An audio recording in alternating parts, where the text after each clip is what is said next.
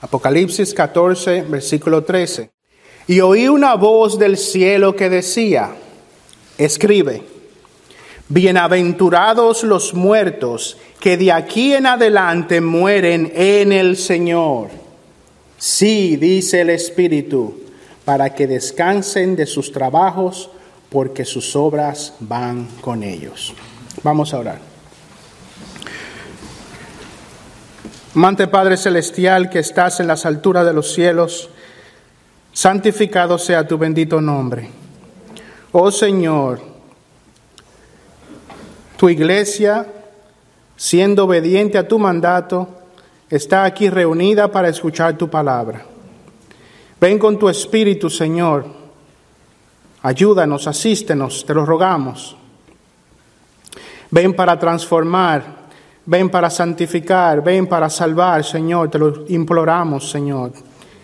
Te pedimos que podamos, Señor, ser afectados positivamente por tu palabra y que el mensaje que haya de traerse en esta mañana sea de suma edificación.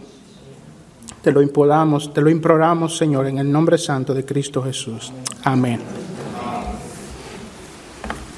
Amigos, hermanos, definitivamente el tema de la muerte es un tema del que muchas personas evitan hablar. La muerte es un tema incómodo y es normal. La muerte nos recuerda la triste naturaleza caída de los hombres. La muerte nos recuerda la triste realidad de la caída de la raza humana. La muerte es un tema difícil de hablar porque nos recuerda la separación de nuestros seres queridos. Nos recuerda la tristeza y el dolor que padecemos en este mundo. La muerte nos recuerda sobre enfermedades, quebrantos, dolor. La muerte es un tema difícil de hablar, un tema que legítimamente muchas personas intentan evitar. Pocas personas unirían la palabra muerte y bienaventuranza en una misma oración. Pero es precisamente eso lo que está haciendo el Espíritu Santo en este, en este pasaje. Él dice, bienaventurados los muertos. Bienaventurados los muertos. ¿Qué nos está queriendo enseñar el Espíritu Santo en este pasaje de Apocalipsis? Bueno, lo primero que podemos notar en este pasaje es que el apóstol Juan recibe una encomienda divina. Fíjense que dice el pasaje, oí una voz del cielo, oí una voz del cielo. Con esta expresión, oí una voz del cielo, esto nos indica que aquello que Juan habría de escuchar es la palabra de Dios, es un mensaje que viene de parte de Dios. Ahora fíjense que esa voz que viene del cielo viene en forma de orden, le está dando una orden a Juan y le dice, escribe. Un mensaje de parte de Dios le dice, escribe. ¿Por qué dice escribe? Bueno, esto nos indica que ese mensaje que Juan habría de recibir de parte de Dios, el Señor tenía la intención de que fuera preservado. Tenía que ser preservado. Este es un mensaje muy importante. Este es un mensaje que debe ser guardado, preservado para todos los santos en todos los tiempos, en todos los lugares, para nosotros en este día. La voz le dice, Juan escribe, bienaventurados los muertos que mueren en el Señor. Y obviamente la pregunta que debemos hacernos en este domingo es en qué consiste la bienaventuranza de aquellos que mueren en el Señor. ¿En qué consiste esa bienaventuranza? Bueno, en, en, este domingo vamos a ver dos razones por la cual podemos afirmar que aquellos que mueren en el Señor son bienaventurados. Dos razones que afirman que aquellos que mueren en el Señor son bienaventurados. En primer lugar, aquellos que mueren en el Señor son bienaventurados porque luego de la muerte estarán en la misma presencia de Jesús aquellos que mueren en el Señor, luego de experimentar el dolor y el sufrimiento en este mundo y pasar por la puerta de la muerte, irán a la presencia de Jesús. Y eso es una bienaventuranza. La Biblia enseña que cuando un cristiano muere, su espíritu abandona el cuerpo y de allí es llevado hacia la misma presencia de Cristo. Vamos a 2 de Corintios capítulo 5 versículos 6 al 8. Segunda de Corintios capítulo 5 versos 6 al 8.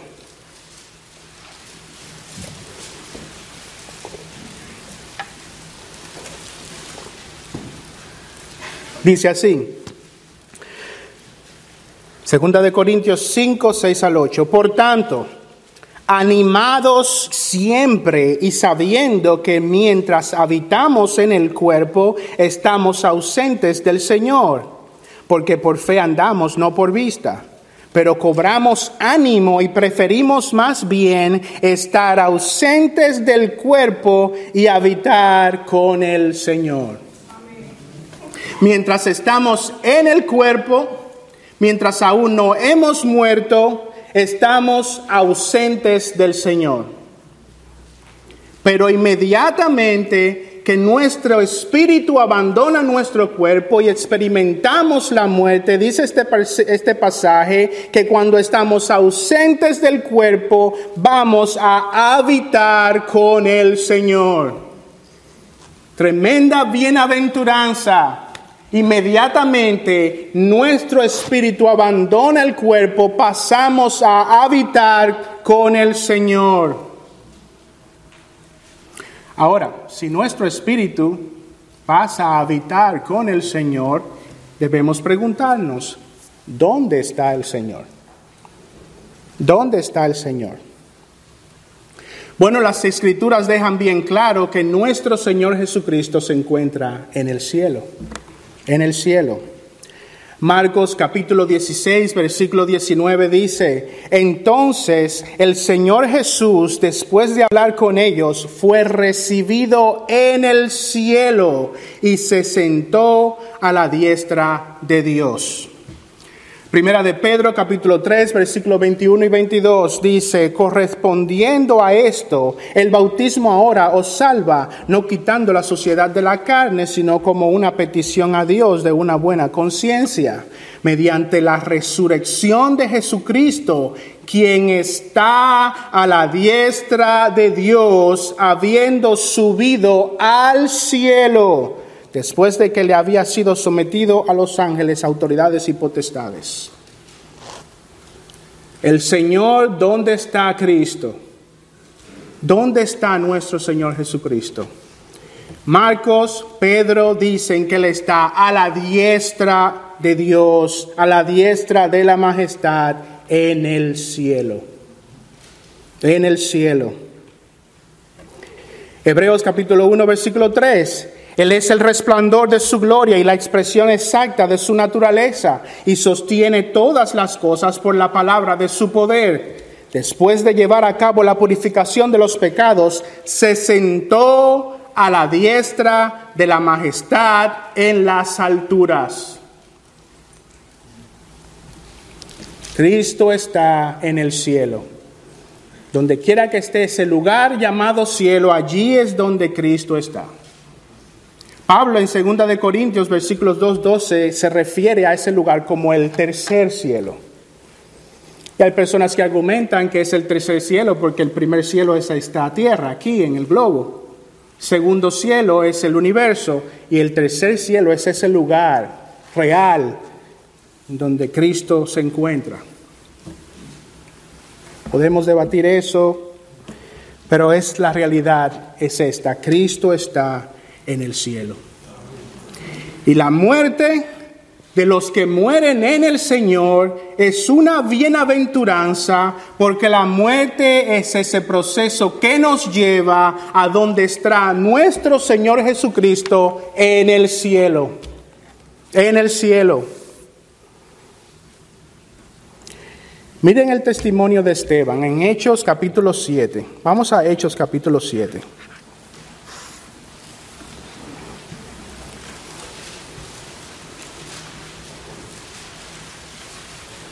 Hechos capítulo 7, en el verso 54.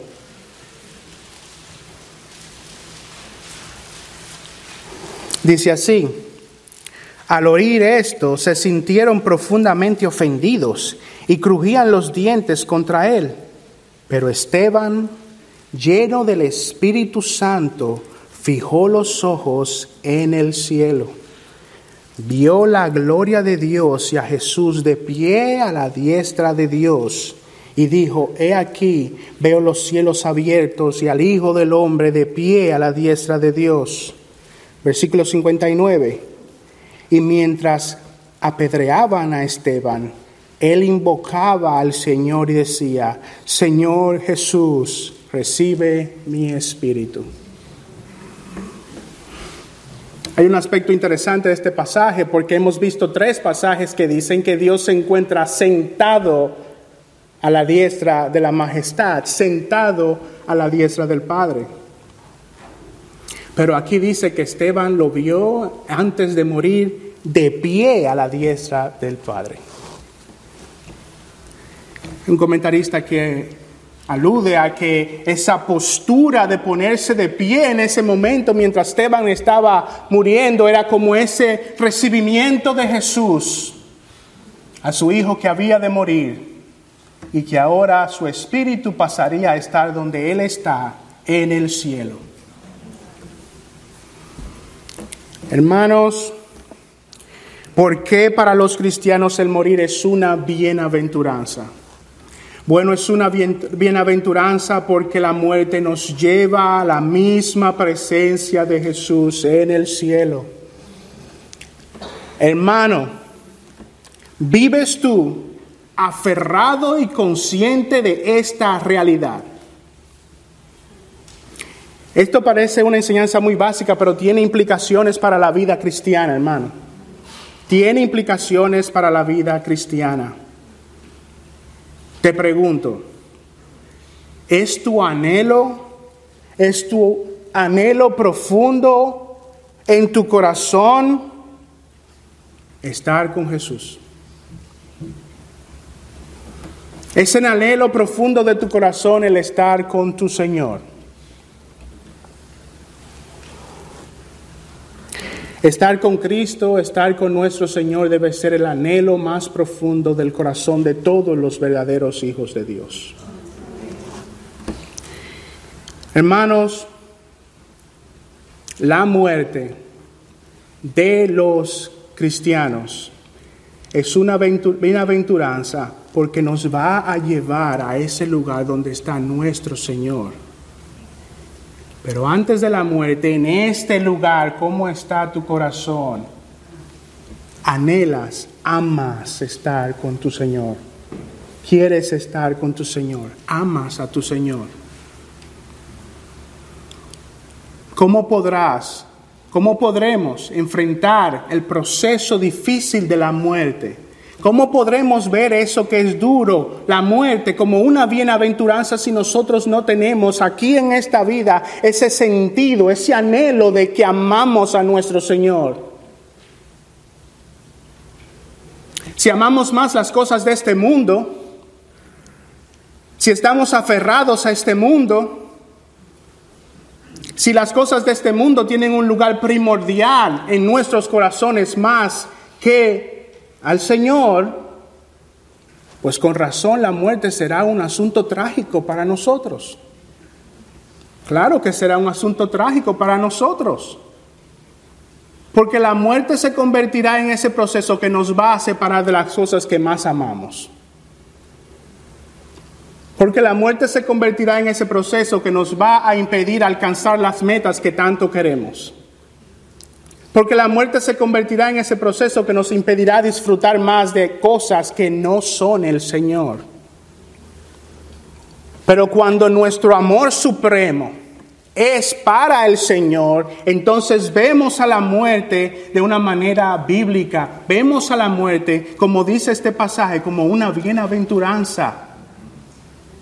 El vivir es Cristo y el morir no es pérdida, el morir es ganancia porque estaremos con nuestro Señor. Pero esa realidad impactará tu vida en tanto y en cuanto haya en tu corazón un anhelo y un amor por Cristo.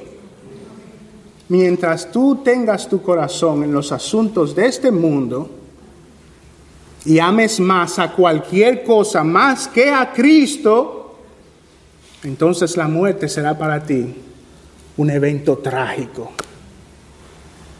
porque te va a llevar a aquel lugar donde está esa persona que realmente no tiene la totalidad de tu corazón. Pero mientras el Señor Jesucristo y estar con Cristo en ese lugar sea el anhelo de nuestros corazones, la muerte no será un evento trágico, la muerte será una bienaventuranza. Miren las palabras del apóstol Pedro, hermanos, en Juan 13, versículos 33.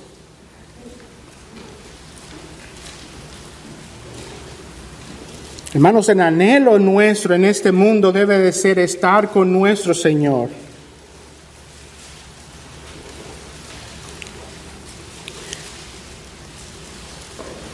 Dice Pedro en el Juan 13, 33, el Señor les hablaba diciendo, hijitos, estaré con vosotros un poco más de tiempo. Me buscaréis y como dije a los judíos, ahora también os digo a vosotros, donde yo voy, vosotros no podéis ir. Versículo 36. Simón Pedro le dijo, Señor, ¿a dónde vas? ¿A dónde vas? Jesús respondió, a donde yo voy, tú no me puedes seguir ahora pero me seguirás después. Pedro le dijo, Señor, ¿por qué no te puedo seguir ahora? Yo daré mi vida por ti. ¿Por qué no te puedo seguir ahora? ¿Por qué no puedo estar contigo ahora? Bueno, nosotros siempre recordamos a Pedro como este hombre impulsivo, como este hombre que en ese momento más difícil y trágico no tenía un entendimiento del todo correcto de la necesidad de la muerte de Cristo. Pero lo que no podemos negar es que Pedro era un hombre que amaba al Señor y quería estar con su Señor. ¿Y tú?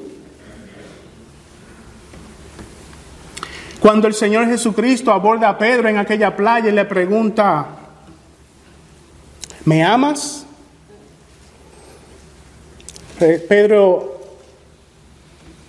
Pedro apeló a la omnisciencia de Dios y le dice, tú lo sabes todo, tú lo sabes, tú lo sabes todo, tú sabes que te amo. Hermanos, los hijos de Dios aman a Jesús, anhelan estar con Jesús. El anhelo de sus corazones es, es, el estar con su Señor. Estar en la presencia de Jesús es nuestro anhelo. ¿Es tu anhelo? ¿Es tu anhelo? Esta es la pregunta de hoy. Esa es la pregunta a la que tenemos que enfrentarnos hoy. ¿Es ese tu anhelo? ¿Realmente tú amas al Señor? ¿Realmente tú quieres estar con tu Señor? Un comentarista dice, a lo largo de la historia las personas, se han, las personas se han identificado como seguidores de Jesús por varias marcas externas. Ropa especial con temas cristianos calcomanías para el carro e incluso tazas de café adornadas con un logotipo cristiano. Pero no son estos símbolos superficiales y externos lo que finalmente marca a un verdadero seguidor de Jesús.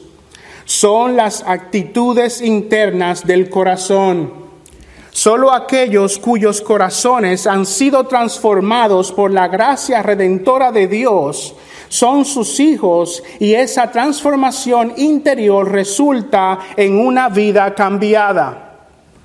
En su nivel más básico, esta transformación se puede resumir en una palabra, amor.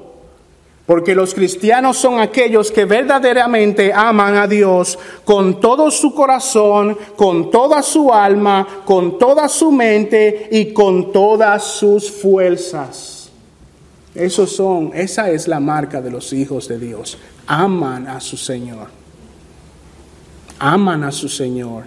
Y ese deseo de estar con el Señor y ese deseo, ese anhelo de nuestro corazón de estar con Cristo tiene implicaciones prácticas en la vida cristiana hoy. Tiene implicaciones prácticas para cómo vivimos hoy en este mundo.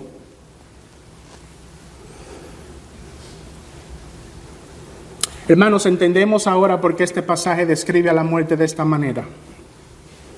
La muerte de los que mueren en el Señor es una bienaventuranza porque la muerte es el camino que lleva a los hijos de Dios a aquel lugar donde se encuentra la persona a la cual amamos con todo nuestro corazón, con toda nuestra mente, con todas nuestras fuerzas. ¿Es esa una realidad en tu vida? Bueno, si esa es una realidad en tu vida, se va a ver en tu vida aquí ahora porque vas a querer vivir para ese, para Él, para honrarle a Él, para hacerle alegre a Él. Y nada en tu corazón va a suplantar el amor supremo que debes de tener por Jesús. Bienaventurados los muertos que mueren en el Señor, porque ellos podrán satisfacer ese anhelo interno de estar con Jesús.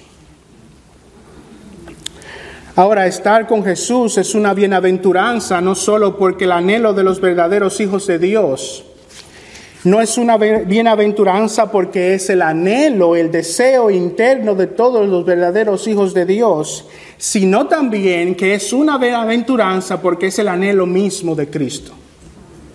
Es una bienaventuranza porque la muerte del creyente es esa culminación que lleva, eh, que culmina, que cumple el deseo más profundo de Cristo. Nuestro Señor Jesucristo quiere que nosotros estemos con Él. Juan capítulo 17, versículo 24 dice, Padre, quiero que los que me has dado estén también conmigo donde yo estoy.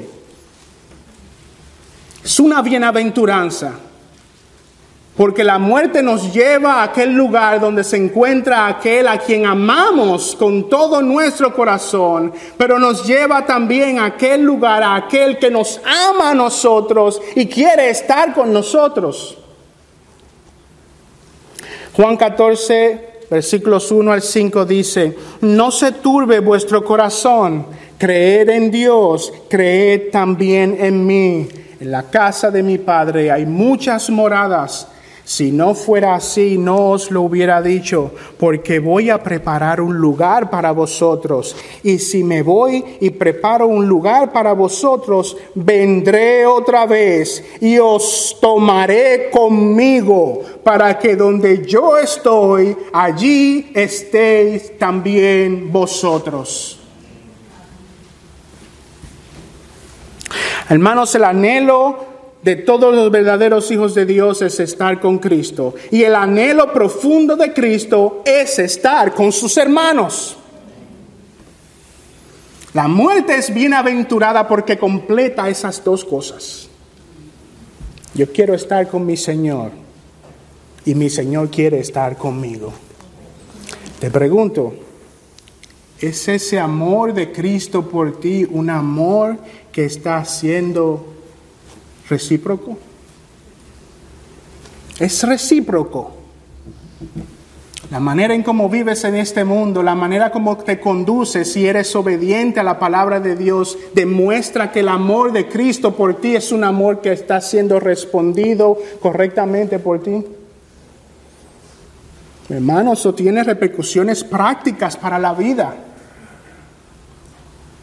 Cuando las personas te ven cómo te conduces, como vives tu vida en tu esposa, tu esposo, tus hijos, en el trabajo, pueden decir inequívocamente hay un hombre y una mujer que ama al Señor. Eso es lo que debería decir.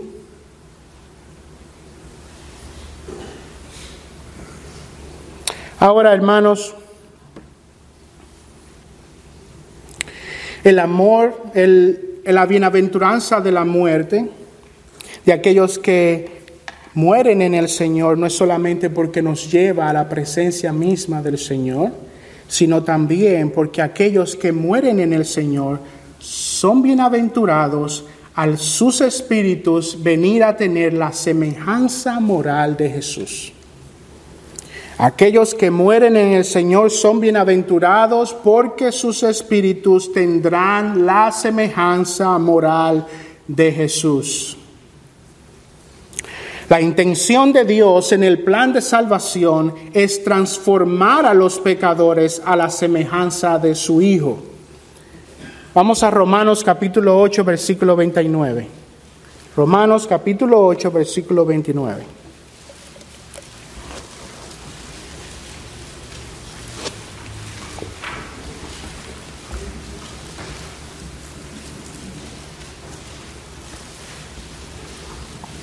Dice así Romanos 8:29, porque a los que de antemano conoció, también los predestinó a ser hechos conforme a la imagen de su Hijo, para que Él sea el primogénito entre muchos hermanos.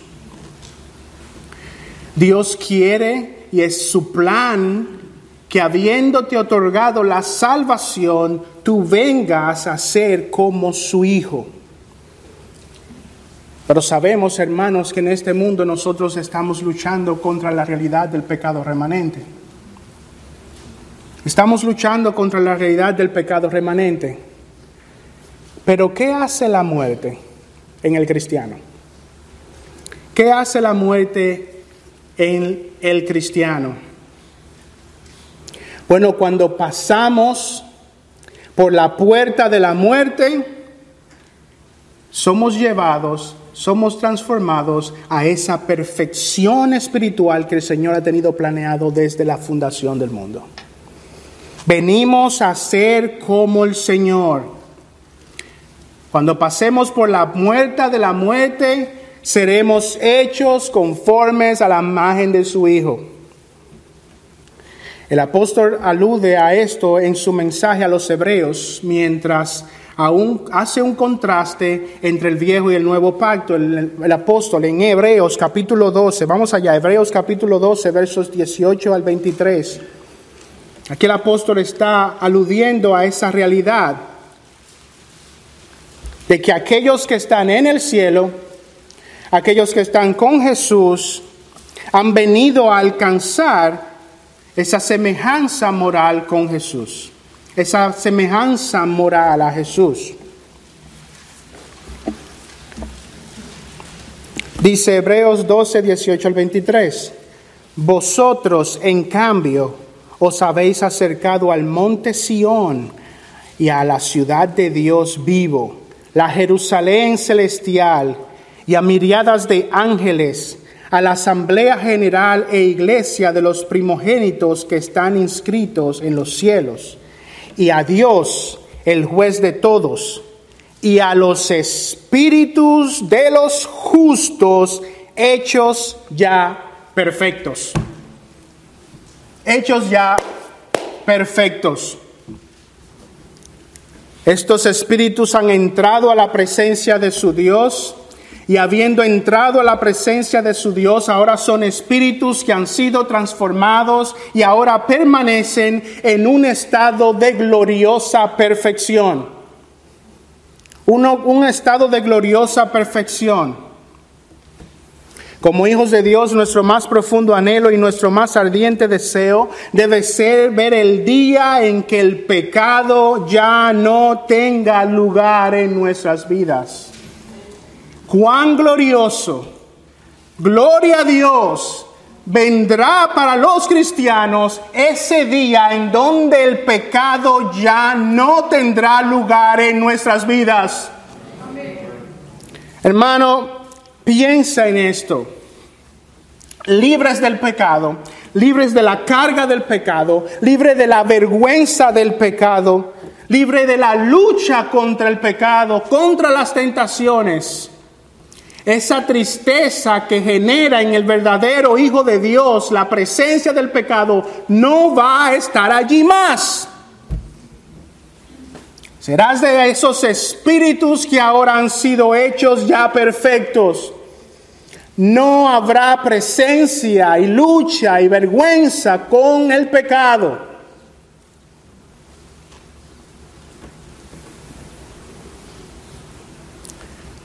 Pero eso tiene implicaciones en esta vida ahora. Porque la muerte será una bienaventuranza y vivirás en esta vida ahora teniendo una perspectiva correcta sobre la muerte si odias el pecado. Si odias el pecado. Si para ti el pecado es algo terrible. Si para ti esas pequeñas faltas, esas mentiras blancas, esas cosas que el mundo le llama como algo tranquilo, normal, realmente tú le llamas como es, es pecado. Si para ti el pecado es tan horrendo como Dios lo ve, en esta vida, entonces tú verás a la muerte desde una perspectiva bíblica porque sabrás que esa muerte es una bienaventuranza que ahora te lleva a la presencia de Cristo y allí en ese lugar ya no hay lucha contra el pecado. Pero si para ti el pecado es... Mm, ah, mm, si tú no tienes esa agonía interna por tus pecados, si tus pecados no te llevan de rodillas ante aquel que debes amar con todo tu corazón, buscando perdón y restitución, si para ti vivir en este mundo y luchar con el pecado en este mundo no es algo tan terrible, entonces la muerte será un evento trágico para ti, porque no entenderás lo preciada que es, eh, la bienaventuranza que es, porque ahora la muerte te lleva a ese lugar donde esa lucha ya no existirá. Ven hermanos, esto tiene implicaciones para cómo caminamos en este mundo hoy. Tiene implicaciones para cómo vivimos en nuestra vida hoy. Tu lucha contra el pecado tu agonía por la presencia del pecado te va a llevar a entender que la muerte es una bienaventuranza, porque ya no tendrás esa aflicción más. Esa vergüenza no existirá, ese dolor no existirá. Allí serás esos espíritus hechos perfectos.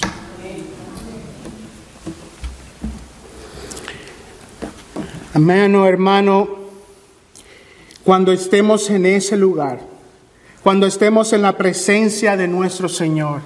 Allí seremos poseedores de todos los frutos del Espíritu a su máximo esplendor.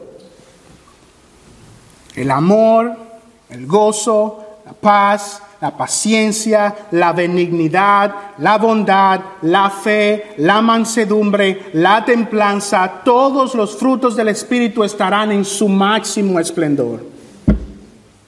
Ya no amaremos con egoísmo. Ya no tendremos un gozo acompañado con tristeza. Ya no seremos impacientes. Ya seremos bondadosos. No tendremos una fe débil.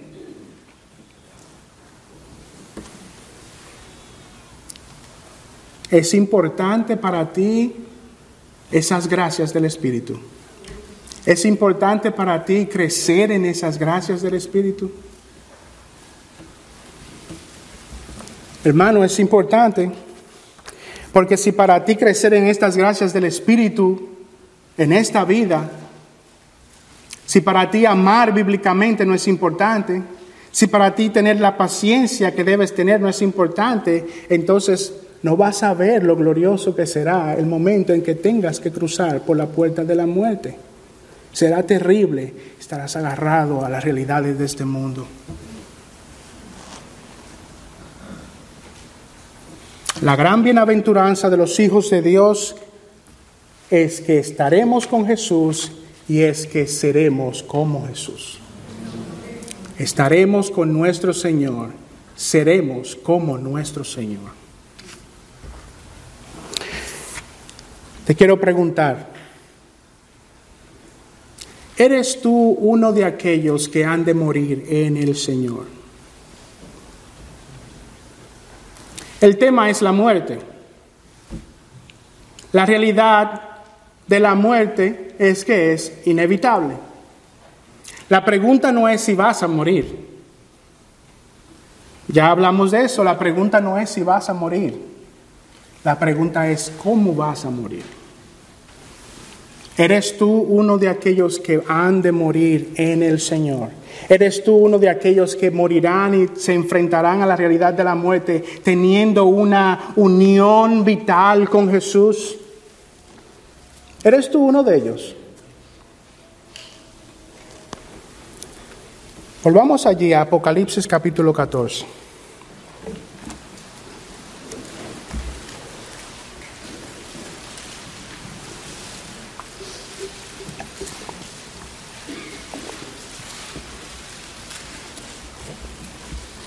¿Eres tú uno de ellos que han de morir en el Señor? Apocalipsis capítulo 14, vayan al verso número 12.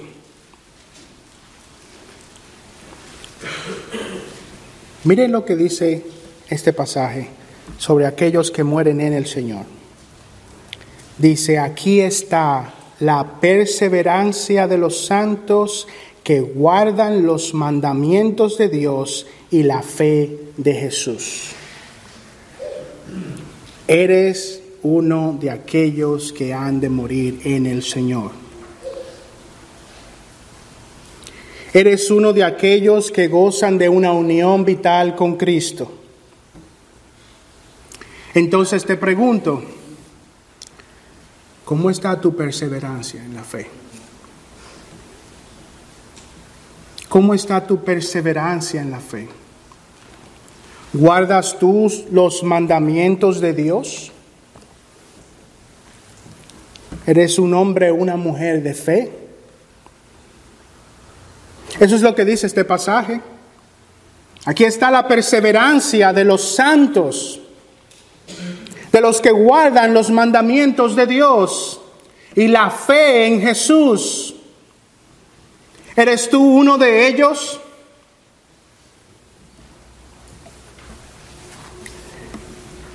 Hermano, ¿eres tú uno de esos hombres y mujeres que ha sido, que en su vida adornan estas gracias espirituales? Este pasaje dice que aquellos que están en el Señor perseveran, perseveran. Los cristianos y las cristianas somos hombres y mujeres que perseveramos. Un comentarista dice, las repetidas exhortaciones bíblicas a la perseverancia deja claro que los creyentes tienen la responsabilidad de perseverar. Aún en medio de desastres ocurriendo a su alrededor, los santos permanecerán fieles y leales a Cristo.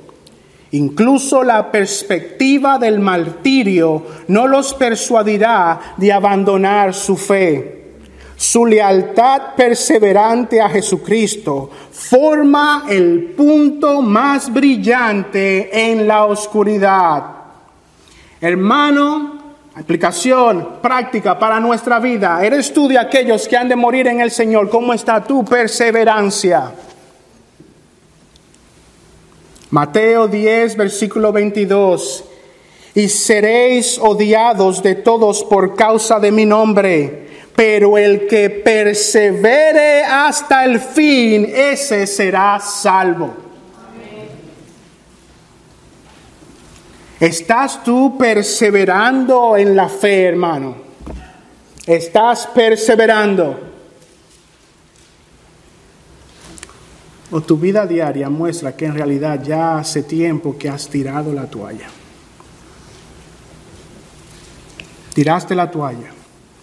Estás rendido ya, estás cansado. Esa lucha contra el pecado y contra los asedios y las tentaciones de este mundo ya tiraste la toalla. Hermano, es una responsabilidad. Sí, sabemos que existe la, la, perseverancia de los santos. Sabemos que tenemos que hacer esto en dependencia del Señor. Pero es una responsabilidad tuya el perseverar hasta el final. ¿Eres tú un hombre o una mujer que está perseverando, está luchando ahora mismo? Hechos capítulo 11, 22 y 23 dice, y la noticia de estos llegó a oídos de la iglesia de Jerusalén y enviaron a Bernabé y a, Antioquía, el cual cuando vino y vio la gracia de Dios, se regocijó y animaba a todos para que con corazón firme permanecieran fieles al Señor. Hermano, ¿Eres de aquellos que han de morir en el Señor? ¿Eres de aquellos que tendrán el beneficio incomparable de estar con tu Señor? ¿Eres de aquellos que recibirán la bienaventuranza de ser transformados como tu Señor? Entonces la gracia de la perseverancia se verá en tu vida. Hechos 14, 21 y 22. Y después de anunciar el Evangelio a aquella ciudad y de hacer muchos discípulos, volvieron a Listra y a Icono y a Antioquía, fortaleciendo los ánimos de los discípulos, exhortándolos a que perseveraran en la fe y diciendo es necesario que a través de muchas tribulaciones entremos en el reino de Dios. Hay luchas, hay cansancio, el pecado nos agobia, el pecado nuestro y el de otros nos agobia. El camino en este mundo es difícil a través de muchas tribulaciones, hermanos. Hay muchas tribulaciones, pero hermano, no te rindas, persevera en la fe. Aquellos que perseveran en la fe, aquellos que no se rinden, aquellos que no tiran la toalla en dependencia absoluta del Señor, en esa unión vital con Cristo, perseveran hasta el final. Sí es duro, pero hermanos, el que persevera hasta el fin será salvo. Será salvo, hermanos. Haz tu parte. El Señor hará la suya persevera hasta el final. Este mundo tiene mucha mentira, muchas cosas en nuestra contra. Satanás es un león rugiente que no descansa y está constantemente buscando descarrilarnos del camino. Pero los cristianos somos aquellos que perseveramos, perseveramos en dependencia del Señor en la fe. No solamente eso, hermanos, dice este pasaje que ellos son los santos que guardan los mandamientos del Señor. La perseverancia de los santos va a ser evidente cuando ellos, como dice el pasaje, guarden los mandamientos de Dios. Tu perseverancia será evidente cuando tengas una vida de obediencia al Señor. La fe verdadera, hermano, trae como resultado la obediencia. La conveniencia, el pragmatismo, cosas fáciles, de este mundo A veces nos tientan a desobedecer a nuestro Señor. Pero los verdaderos hijos de Dios son aquellos que en dependencia de Él perseveran y obedecen al Señor, no importa lo complicado y difícil que sea que la obediencia requiera de ellos. Perseveran. Pasó, viene a mi mente, yo solo ahora, viene a mi mente una situación que me pasó este, esta semana. Yo tenía que asistir a una reunión para representar a la oficina en la que trabajo y para, que le, para poder optar por la oportunidad de que nos dieran un proyecto significativo. Tenía que estar en un lugar a tal hora. Y en medio de las muchos trabajos, de repente le pregunto a mi jefe, ¿a qué hora? Bueno, no mi jefe directo, sino mi supervisor, le pregunto, ¿a qué hora es la reunión donde hay que estar? Oh, a las 10 de la mañana. ¿Saben qué hora era? Las 10 de la mañana. Yo dije, llegué aquí, aquí llegué ya. Bueno, ese supervisor me dice, cuando venga tu jefe, dile que se te dañó el carro. ¿Ya ven cómo el diablo tienta? El diablo no ese. Literalmente, dile que se te dañó el carro. Por la gracia del Señor, yo le dije, no, yo no voy a hacer eso. ¿No? Y levantó las manos como...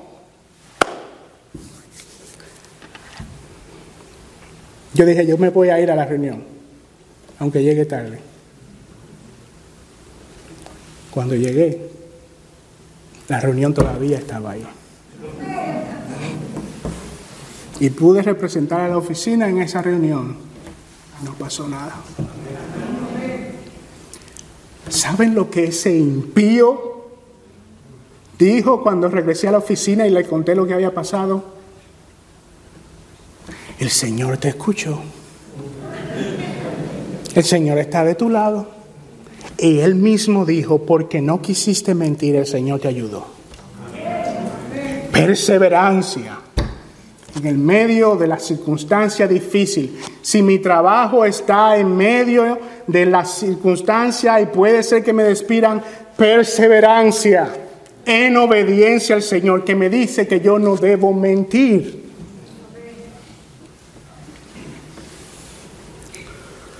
Juan 8:31 dice, entonces Jesús decía a los judíos que habían creído en él, si vosotros permanecéis en mi palabra, verdaderamente sois mis discípulos. Oh hermanos, pidamos al Señor que en medio de este mundo de tentaciones, de luchas y de pruebas, nosotros podamos perseverar en la obediencia a nuestro Señor y que crezcamos, hermanos que crezcamos en esta gracia de la obediencia, en búsqueda de su palabra, que tengamos siempre esta actitud. ¿Qué dice mi Señor? Estoy en esta circunstancia ahora difícil, triste. ¿Qué dice mi Señor? Pastor, ¿qué debo hacer en esta circunstancia? ¿Cómo debo actuar en esta circunstancia? ¿Qué dice mi Señor? Hermanos, no solamente los, aquellos que han de morir en el Señor perseveran en la fe, perseveran y obedecen, sino también que son hombres y mujeres de fe. Son hombres y mujeres de fe. Un comentarista dice, ¿por qué estos fieles creyentes que han muerto son bienaventurados? Porque vivieron vidas de fe y obediencia a Dios Incluso, incluso si no hubiera un cielo, aún sería la mejor manera de vivir. Pero después de la muerte, después de la muerte, hay un cielo para el pueblo de Dios. La muerte de los santos será eternamente bendecida. Gloria a Dios. Gloria a Dios. después de la muerte hay un cielo y allí está Jesús y ese lugar está reservado para el pueblo de Dios.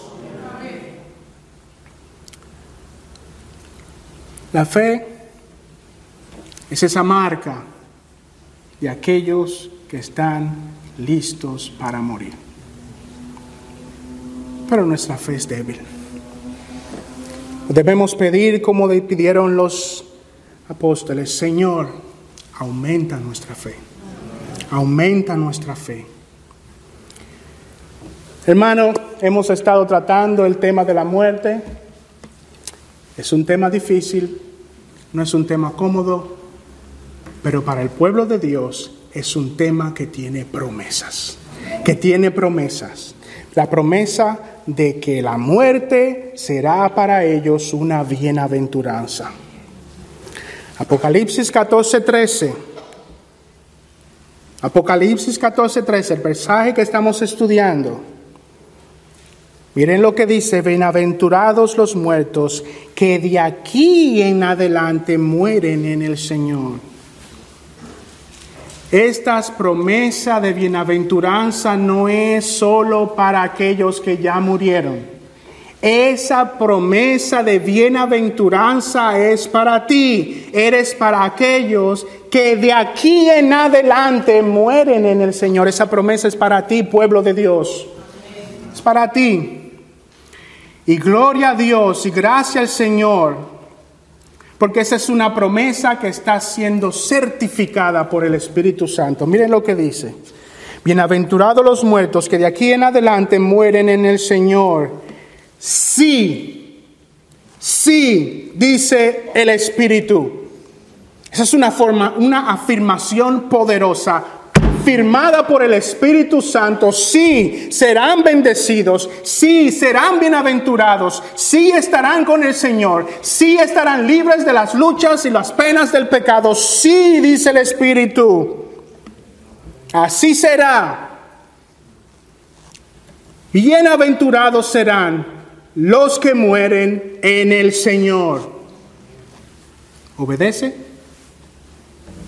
persevera y ten fe. Vamos a orar.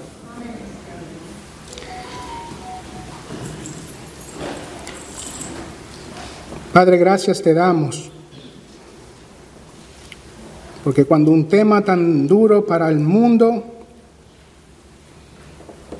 es presentado en este pasaje, los cristianos venimos a ser, Señor, recipientes de tu promesa y de tu amor por nosotros. Bienaventurados, Señor, seremos aquellos que hemos creído en ti. Debemos creerlo, Padre Celestial. Ayúdanos, aumenta nuestra fe.